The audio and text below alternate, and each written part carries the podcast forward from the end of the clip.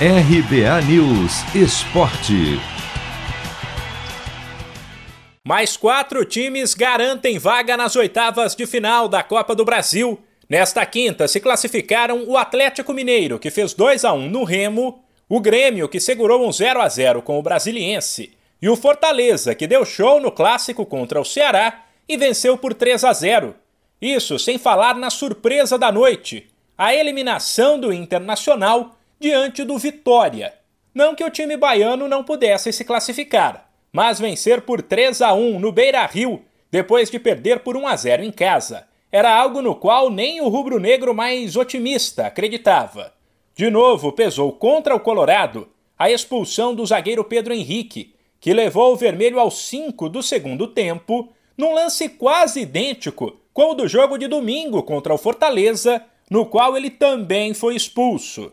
Depois da derrota, o meia Tyson disse que não adianta apenas apontar o dedo para o técnico Miguel Ángel Ramírez e que os jogadores também têm culpa e precisam repensar o que tem sido feito. A culpa não é só do Mister, cara.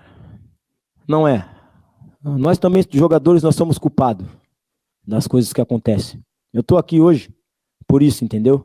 Não é culpa só do Mister, não, não é. Nós também somos culpados porque a gente entra do, do campo. A gente é treinado para fazer as coisas, às vezes não acontece e a gente perde jogo e sempre o culpado é o, é o treinador, entendeu? Então, somos culpados, eu sou culpado, meus companheiros são culpados, todo mundo aqui tem que, tem que ter sua autocrítica e achar o que tem que fazer de melhor. Cabeça tá desse tamanho, tá difícil. Amanhã, depois de amanhã e domingo já temos outro jogo, então eu preciso deles bem com a cabeça, eu preciso de mim também, então agora é é ir para casa, descansar e pensar no domingo. Com 15 times já classificados para as oitavas da Copa do Brasil, falta apenas definir o 16, que será Coritiba ou Flamengo. Ontem, no jogo de ida, o rubro-negro venceu fora de casa por 1 a 0 o gol de Rodrigo Muniz. Isso mesmo desfalcado de Rodrigo Caio, Gerson, Arrascaeta, Gabigol e Pedro. Além do técnico Rogério Ceni, que está com Covid. Para o auxiliar Maurício Souza, a partida confirmou que o Flamengo tem um elenco forte. A gente fez um belo primeiro tempo, né? Conseguimos a vantagem. É... Teve até um segundo gol, né? Que estava legal. Porém, eu acho que no segundo tempo o Curitiba fez umas trocas, né? Adiantou um pouquinho as linhas.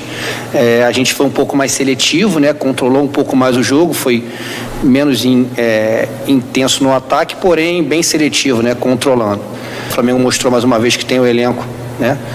Que está pronto para substituir aqueles que não puderem jogar. O duelo de volta entre Flamengo e Curitiba será na próxima quarta-feira.